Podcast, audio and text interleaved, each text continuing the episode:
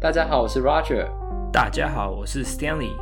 由于我们骨科的部分讨论太热烈，所以决定拆成两集来介绍。这次我们会继续讨论美国 DPT 神经物质上课和考试的方式。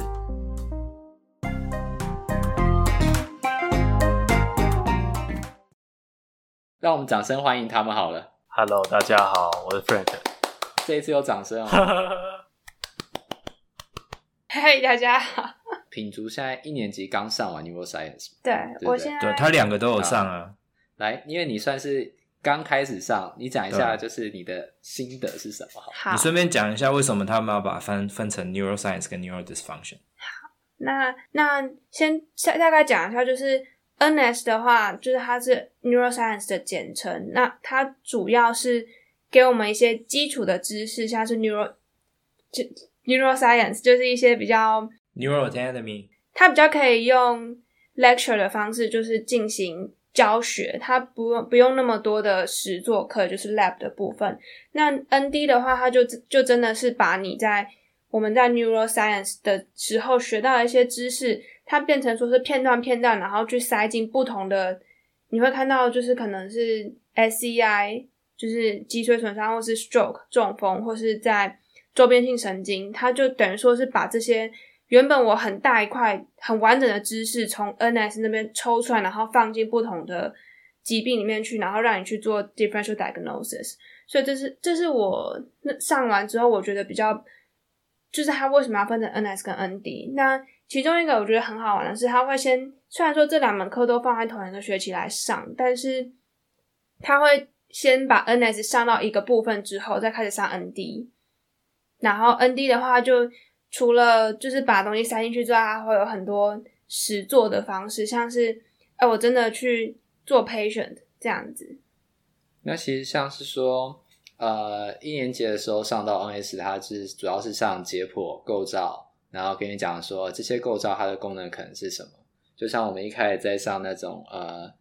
physiology anatomy 这种感觉，那主要是。他会再多强调一些，就是跟物理治疗相关的构造这样。那到了二年级的时候呢，其实 neuroscience 就很像我们在台湾上呃神经物质的课程这样。那它里面就是给你 lecture 啊，那包含就是给你 lecture，就是说呃 stroke 啊、TBI 啊、SCI 啊、Parkinson disease 这样给你。那在 neurodysfunction 的部分呢，就像刚刚 Elaine 讲的，就是比较多实作。那有时候呢，可能就是 group discussion。那他像我那个时候，其实就是一个帕金森氏症氏症的病人来，然后我们就是五个人一组，然后是 ND 三组呢，那已经到 ND 三了，是不是？对，那就是说在 ND 这个部分呢，他其实就是说，他除了告诉你要实作之外，他甚至会希望你去找实证，因为像那时候呢，我们在上的时候就已经变成是今天我们就是 evaluation，然后呢，我们五个人就要去找实证，说我们 evaluation 的时候要怎么进行。为什么要这么进行？用的实证是什么？嗯、然后就以此类推，evaluation 里面不就包含了 examination 嘛？然后 assessment 结束了。好，那下一次呢，我们可能就要讨论，就是说，那我们要用什么 intervention 这样子？然后呢，intervention 病人来之前的那一个礼拜，我们就是在准备说哪一些实证对这一个，就是哪一些实证有的 intervention 对 Parkinson 病人是好的。然后我们就会在那个时候呢，去呃介入这个病人，然后病人会到最后是变成是这个样子。那我觉得他们把神经拆成 NS 跟 ND 最主要原因就是那个 NS neuroscience 的部分都是跟你讲一些 background knowledge，然后他会他的 ND 是会配合他的 NS 的内容的，像说第一开第一学第一个 NS one 的时候都是在讲，像说。呃，a ascending pathway，descending pathway，然后它是哪里 cross 啊？那些很麻烦要记的东西。然后它 ND 的部分就会告诉你怎么去评 SCI，然后 Asia score，然后呃 SCI 的预后这些的，就比较临床的部分就会全部都是集中在 ND。那 ND 的考试也就变成是很临床的东西。那 NS 的考试就会非常非常的就是很细的那种神经解剖跟生理的内容。那二年级的时候，就像刚刚 Roger，呃，二年级第一个学期的那个 NS two 跟 ND two，它其实就像 Roger 讲的，就很像台湾的神经物质，它就是会把所有的 diagnosis 告诉你，然后 ND 就是告诉你说这些 di 呃这些 diagnosis 要怎么去评估这样子，然后最后一个学期它的那个 ND 三其实就是完全就是让你做应用，然后 NS 三就有点像是一个复习 review 整理的那个那个过程。然后去配合 ND，你在做那个实实证病人的时候的那个，嗯，怎么讲？算去辅助你在做评估那个病人的时候的一个一个一个课，因为他其实你在评那个病人的时候，他会帮你分好几次，所以你是可能看一个病人看大概五六次，那是横跨大概好几个礼拜。那你基本上是，其实如果这个病人有 follow 你的你的 order，或者说 follow 你的 exercise program，他其实是会进步的，所以你是会看到差别的。所以变成我们前前面一样，就是会有前测后测，然后中间有专门治疗。那就像 Roger 刚刚讲的，我们通通都要去找 evidence，从包含从评估开始，你就要去找 evidence。为什么你要评这个？评这个的目的是什么？因为你看到你在第一他第一次来的时候，你会做 interview。那 interview 完了之后，你把该问的问题跟该做的测试做完了以后，那他下一次就会问你说，那你要做什么样的 outcome measure？那就变成要你要去找呃佐证的资料，佐证这个 outcome measure，然后对这个呃病人有用的 outcome measure 是什么？然后我们要来从里面可能选了五六个，然后五个里面要选三个出来测，或者是选两个出来测这样子。然后测完了以后，后面就开始做一些。有完整的资料，然后做你的呃治疗的计划设计。那这个时候也是要去找 evidence，说哦，为什么要做这样子的训练？为什么要做行走训练？为什么要做上肢的训练？为什么要做下肢的训练？然后就说他对他的 diagnosis 有什么帮助？那要什么样的强度？要什么样的呃内容？或者说要要什么样的多样性？它的奥预预后或者说它效果会比较好。那再来最后就是你在后测的时候。去看说哦，所以原来我们这些 evidence 确的确是有帮助的。你在最后一个后测的时候，你其实是会很开心的，因为你没有想到说，虽然只是这样隔周看一次病人，然后他多数时间都是在家里做你的 program，然后你在后测的时候其实是可以看到差异的。虽然不一定会有像说 clinical difference，但是。病人会主观的告诉你说：“我觉得好像比较好了，而且我觉得好，呃，某一个方面我进步了。”然后你在客观的 outcome measure 也会看到单项，可能你整体的数字总分不会提高太多，但是你在某些你有 focus 的单项，它可能会变变高很多。那你其实就会觉得说：“哦，原来这是有帮助的。”所以它其实是在导入一个你让你做 evidence based practice 的一个过程，这样子。嗯，因为我觉得就是骨科教学上啊，它比较强调的是你 clinical reasoning，因为它其实认为他在课堂上教的东西都已经是 evidence based，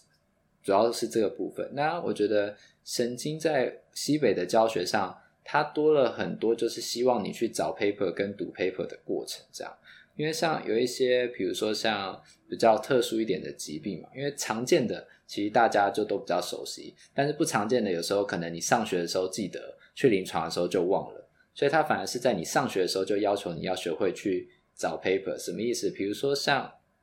我们那时候呢，有一些 group discussion 是，他就比如说五个 topic，它可能是 MS，然后呢 ALS，然后呢 Guillain-Barré，然后呢 Shaking Baby 这样，然后呢还有 concussion 类似这样，然后呢叫你去自己去选组别，然后呢去找 evidence，就是说。呃，这些病人怎么评估啊？Outcome measure 啊，然后 prognosis，然后呢，intervention 这样。嗯。那好玩的是说呢，他给的 topic 里面呢，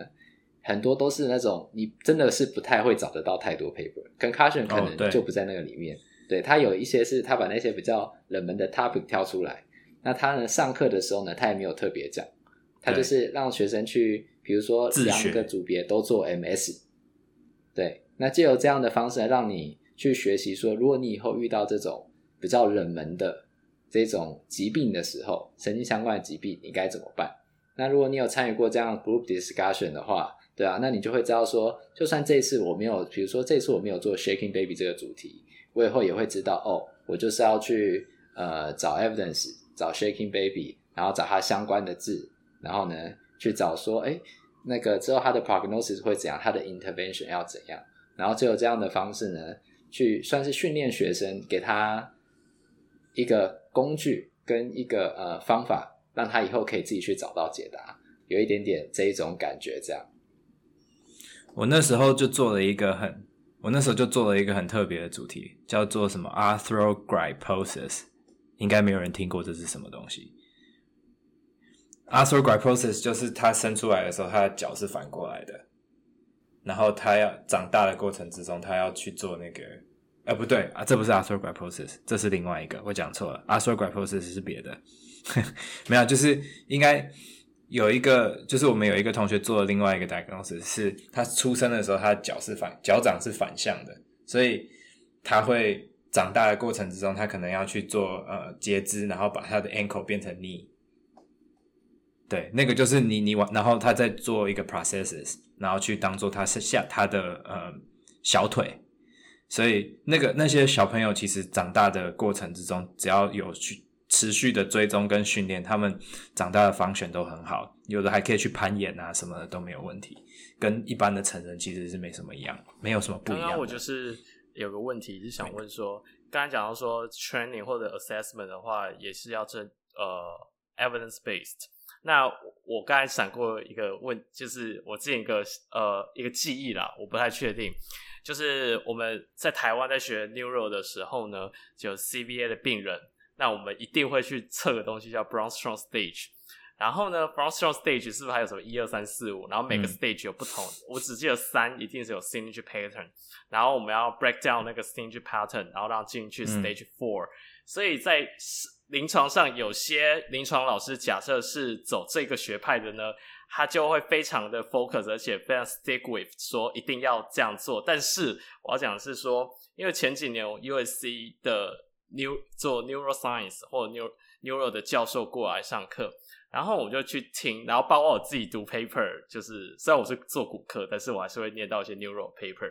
像以目前 evidence base 或主流来讲是 functional training，所以那时候其实当下我记得台下有一个临床老师就在问说：“哎，你们会去测 Brown-Strong stage 吗？还是 blah blah blah？” 然后我还记得那个教授说：“没有啊，这是什么东西？根本不做这种东西。”Anyway，就是。就是说，我们在评估的时候是以他 function 为主去做评估。那根据他缺失的 function 去做 training，他看他缺乏什么。例如说，他 walking 是不好的，那我就 training 他 walking。为什么一定要那边坐在床上，或者是躺在床上，或坐在那边去做一些说哦要 prepare 他 walking，所以不可能让他太早 walking，因为就是实证上来讲，就是你要练走路，你就直接去练走路，其实是进步的，其实是比较好的。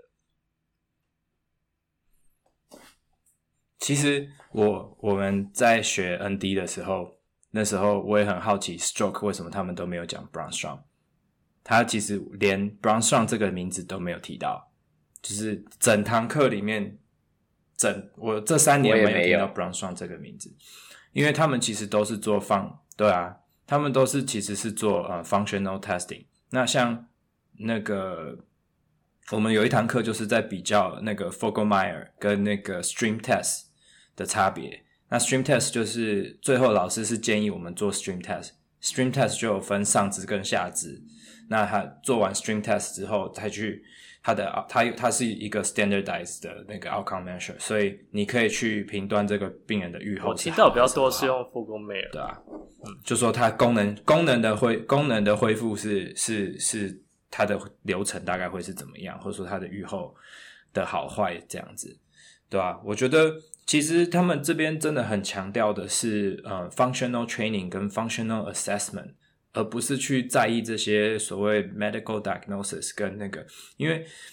你在做神经的时候，其实他们很强调一件事情是 team base，就是各各自复制各。各自的嗯，治疗师或者是医医生，或者是护理师，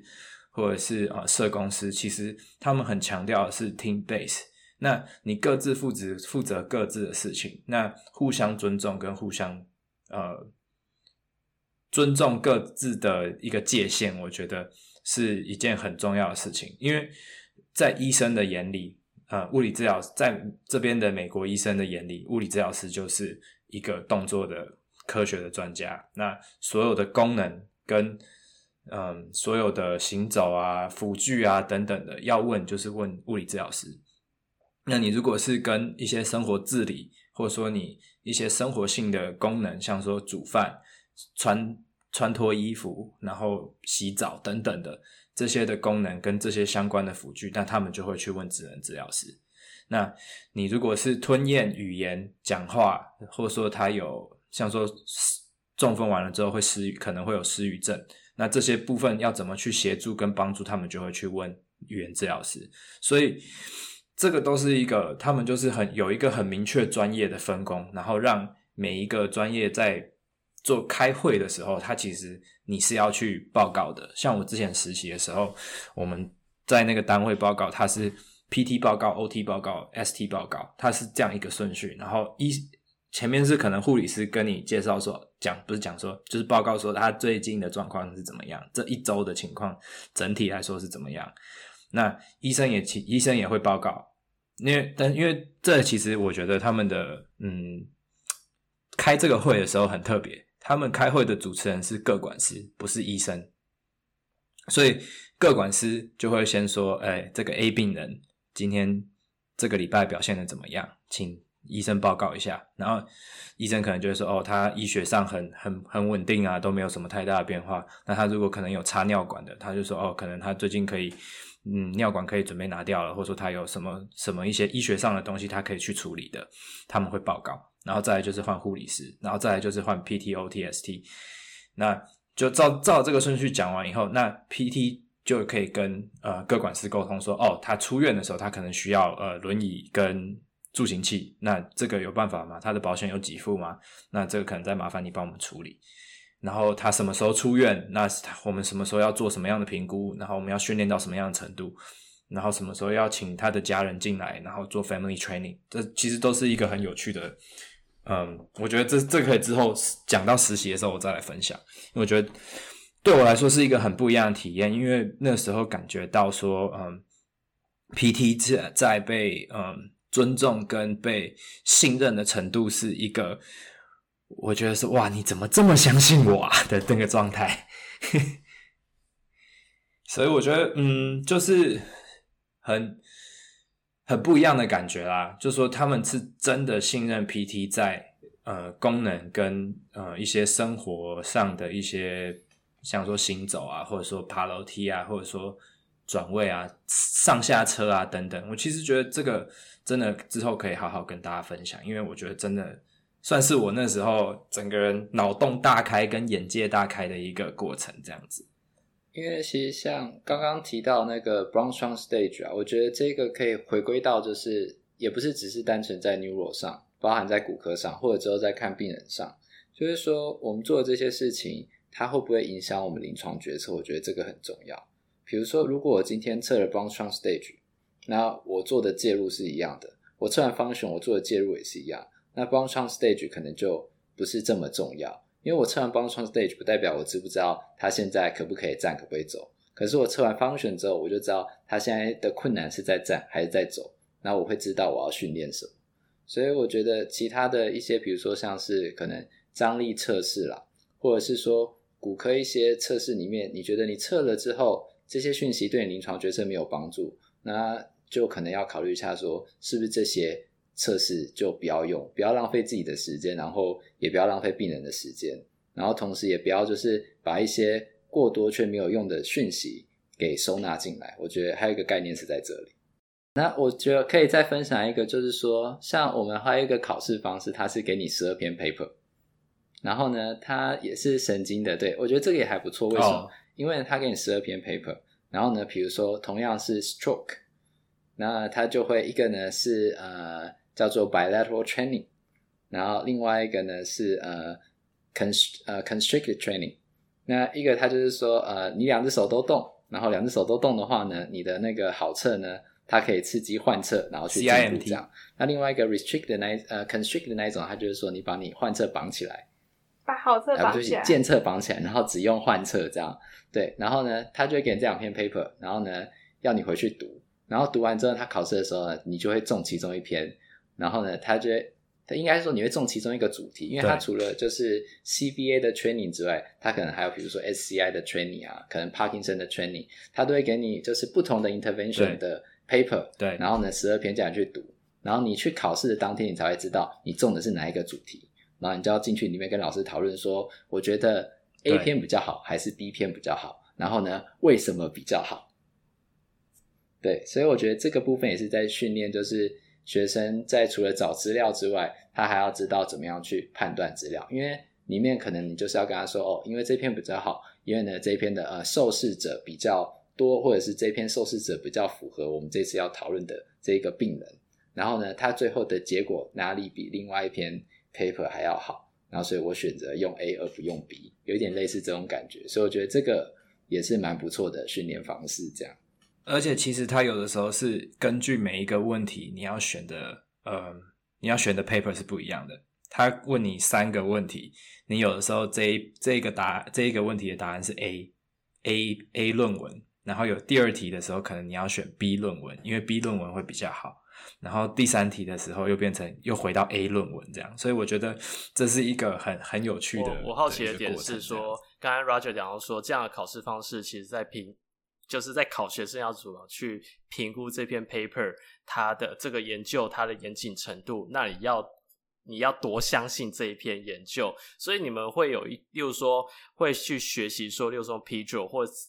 呃各种类型的评评估量，教你们怎么用评估量表，然后去评评断说，OK 这篇 RCT 呃到底 quality 好不好，然后我们要不要相信它，会有这样子的教学吗？对，因为台湾我自己遇到的是蛮多人会在网络上去分享 paper，然后但是有时候我看那个 paper 的，其实它里面的研究设计的严谨程度，或者是就是一个专家意见，然后他们就会觉得啊，有 publish 出来好像就是很厉害，就是没有那种判断能力。我觉得你说的是 plus one 吗？对，因为其实我觉得 这是一个。对，这是一个很好的问题，就是说，呃，我我先说第一个，就是我们并没有学怎么用 PDRO，所以呢，我们在教学过程里面，我们没有学习说一个设计他学的严谨不严谨。嗯，那我觉得这个是有当过硕士生跟没当过硕士生的一个差别。如果那个硕士生是一个好好认真上课，知道 研究严不严谨的硕士生，嗯，对，嗯，那所以其实不是台湾有这种，就是呃，乱，就是看到 paper，然后呢就奉为圭臬的这一种行为，美国也有，嗯哼，对，那我觉得这个也跟就是后期的训练有关系，还有就是治疗师本身有关系，那就是如果今天你去的环境，呃。比如说，像有一些医院，它有 residency，那你在 residency 的过程里面，你就会学会说如何去执一篇 paper，或者是如何去评估一篇 paper 这样。那我觉得，呃，如果你没有的话，那就是你自己本身是不是个严谨的人，会决定你怎么使用这些文献。所以我觉得第一个阶段，我们其实成立这个突破物理治疗，是要告诉大家实证。那大家认识知道实证的重要性，那但是其实我们也还有另外一个原则，就是希望我们提供给你们的实证，它的品质是好的，会是这个样子。对，那我觉得可能之后 Frank 可能可以跟我们分享一下。那我觉得还有另外一个就是说，如果你的期刊的来源是好的，那像比如说我对于 APTA 相关的期刊，我都相对来讲都比较有信心。那我可能就会觉得那一些应该就是比较严谨，这是我觉得最简单的方式。然后另外一部分的话，嗯，另外一部分就是最简单的嘛，system 呃，clinical practice CPG 就是当然就是 evidence level 是大家最高，然后就是给你临床使用的，然后接下来就可能是 systematic review meta analysis，再加 RCT。所以千万不要看到作者只有一个人，然后里面什么实验都没有，就是一个专家意见吧，就把它奉为圭臬。这也是一个比较相对一般人，就是一般人来判断说我到底要不要相信这一篇 paper 的方式。其实我觉得我们老师在教的时候，他有比较强调说，你尽量能够去找 systematic review。他其实还是有跟你讲临床实证等级这个东西。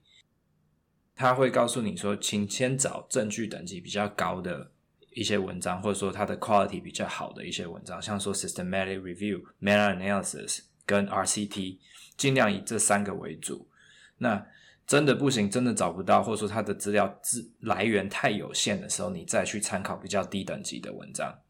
那这个是我们那时候在考试或者说在找资料的时候看报告，他们其实会很要求说，你这一篇他有老师，如果你找到有些学生会找到一些很奇怪的文章，然后拿出来分享，那这时候老师就会说这个。这个的他就会直接跟我们说这个设计很差，因为那些老师其实我都不晓得为什么他们都看过那些文章，他们真的很可怕。然后 他们都说哦，这个这一篇真的不好，你不要再继续讲下去了。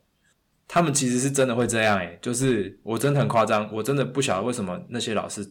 几乎哦，因为找到的文章他都看过。我每天都在看 paper，所以有时候我在下面听研究生在报，啊，这篇我在几年前早就看到另外人报过，或我已经看过。然后，但是我不会直接阻止他啦。我们都会他讲完之后，就会都现在我们 lab meeting 的话，老师就会说，请你先去查一下它的 impact factor 有多高，是哪一篇期刊出来的，就一定要把它 list 出来。嗯、然后 somehow 我们就会知道说，它是从好一点的期刊，或者传统的好期刊出来的，那我们就可以先初步判断要不要多相信这篇 paper，因为看太多了，所以老师知道这是非常就是 make sense 的事情。嗯但是我觉得我们这边还有一个，就是老师很强调我们一定要看 discussion，你不能不看 discussion。然后他一定会问你说，这篇 paper 的 limitation 是什么？那你在其实久而久之，你自己也会习惯说，哦，我去看这个这一篇 paper limitation 是什么？因为他们其实是会去跟你讨论到 discussion 里面的内容，而且很多学生在报 paper 的时候，他们会很好玩，他们会说。哦，诶，我看到那个 discussion 里面写说怎样怎样怎样，所以我又去多查了一些文章，我发现其实这一篇很怪，就是反正学生自己就培养出那个他去独立思考，跟他去那叫什么呃 critical thinking 的那个部分，他去批判性思考这篇文章，说，诶，其实我自己查了一下，我发现他也不好啊，所以根本没有用 pjscore 他们也没有教 pjscore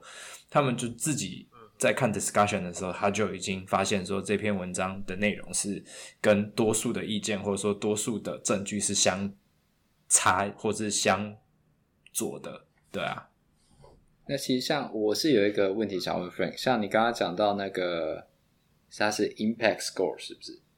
？impact factor，impact factor 的话，它的那个分数是分数嘛，哦、对不对？嗯哼。那那个分数大概到多少的时候，你们会说？好，那这一篇大概就是值得看下去或值得报下去这样。好，那是期刊的那个好坏吧？我记得。OK，impact factor 的算法是看它里面的文章被 cite 的次数，所以 somehow 像 Nature Science 里面就它 publish 出来的文章，为什么它 impact factor 那么高？因为它这个就是很重要的研究，所以大家就一直反复的去 cite，cite 就是引用引用这篇文章的结果，所以。Impact factor 的算法是这样算出来，但是它是可以被操纵的。像是有一些期刊，它操纵把它的 Impact factor 操纵很高的方法，就是去请大教授帮他们写专家意见，或请大教授写一篇文章出来，去，因为他是大教授，大家知道哦，这个 lab 或这个人很有名，所以他就一定会 cite 他们的文章。所以 Impact factor 其实是可以被操纵的。那在亚在美国，我知道说，他美国教授其实是比较不重视 impact factor 这件事情，但是呃，它也是一个可以当做参考。那刚刚 Roger 第二个问题是问说多少分数上，基本上是看领域上面来讲，因为你假如说以我们呃 PT 在看的领域来讲的话，骨科跟 neuro neuro 的分数都会偏高，骨科的分数会偏低的，这是一个点，所以不能说单看分数的高低。就是觉得哦，这个很低。例如说 JLPT 最新的，它就三点多。嗯、其实三点多对我们来讲，哇，它是一个很高的分数。但是你只要去比，例如说 Science Nature 四五十分以上啊，三分根本就是一个很低的分数。所以第一个是要看领域。那其实我们还是会 prefer 说去看呃传统的期刊，例如说 APTA 合作相关，就是说 Physical Therapy，就就是 PTJ，或者是 JOSPT，然后 Neurological Physical Therapy 这些就是传传统上面的大期刊。那另外一个判断方法呢，其实也蛮 tricky 的，就是你看那个 那个期刊的名字的长短，通常越短的呢，通常就是越厉害的。那种乐乐等的呢，通常就是因为前面名字已经被取过了嘛，所以你一定要再取个什么其他的名字去硬凑个期刊名，然后不要跟别人重复。所以这也是一个简单一点的判断方法。那因为像我我自己就觉得，我常常啊看到就是期刊里面有那种 international，只要那个算是一个 red flag 吗？这个不好说。我知道某哦，另外一个你可以判断点，它假如没有 impact factor，通常在有时候它没有在 SCI，SCI 是一个期刊索引 Science Index，呃 S 呃 Citation Index，所以它只要没有在 SCI 里面。这个期刊三号一定是有问题的，因为前几年某一本呃 PT 原本有在 SCI 里面的 PT 的期刊就被除名了，因为里面的研究设计就是非常的奇怪，就是一般人怎么看都觉得呃 Physiotherapy in Science or Physiotherapy Science 就是类似这样的名字，它这个是确定，就是之前有但被除名，是一个韩国的期刊，南韩的，诶有南韩的听众希望不要讨厌我，就是。所以他讲没在 SCI 里面的话，你就看看就好。因为我知道有一本也是很多 PT 无论无论国内外超级爱说哦，有人做这个研究出来，就是刚才 Roger 讲说那个名字里面有 international，然后也有 physical therapy 的某一个期刊，嗯、而且看起来好像有 SCI，去查其实都没有。对，所以这方面可能就是还是要慢慢养成一点点看期刊的习惯。那像我觉得以前当学生的时候，会有一个盲点，就是说想要把关键字放到 p a m 上，然后所有期刊都把它看完这种感觉。但是我觉得真的是是不需要这个样子，对啊，因为其实你还是可以 focus 在就是呃 APTA 相关期刊，我觉得这是一个。然后另外一个就是你就先看看有没有 meta analysis，然后 systematic review 或 RCT，如果都没有的话，那你在查的东西可能还不是定论。你也不用这么担心，对，因为既然还没有 RCT，那就表示说他做出来的品质还不高。某个层面，它距离专家意见没有太远。对，那某个层面，其实你已经是一个受过训练的治疗师了，你本身也是个专家，你的业意见也是专家意见。嗯。那如果你觉得你不够专家，你可以去找资深一点点、你又信任的治疗师跟他讨论，通常也都会得到不错的答案才对。所以可能这个样子会比。呃，直接把关键字放到网络上，找到一个期刊，然后呢，就完全相信它来得好。这样，那我们今天的节目呢，就到这边告一个段落了。非常谢谢呢，Elaine 还有呢，Frank 来参与我们这一次的讨论。如果喜欢我们的 Podcast，欢迎到 Apple Podcast、Google Podcast、Spotify 和 YouTube 上订阅，也可以到 Facebook 和 Instagram 上追踪突破物理治疗。今天我们的节目就到这，我们是突破 PT。我们下次见。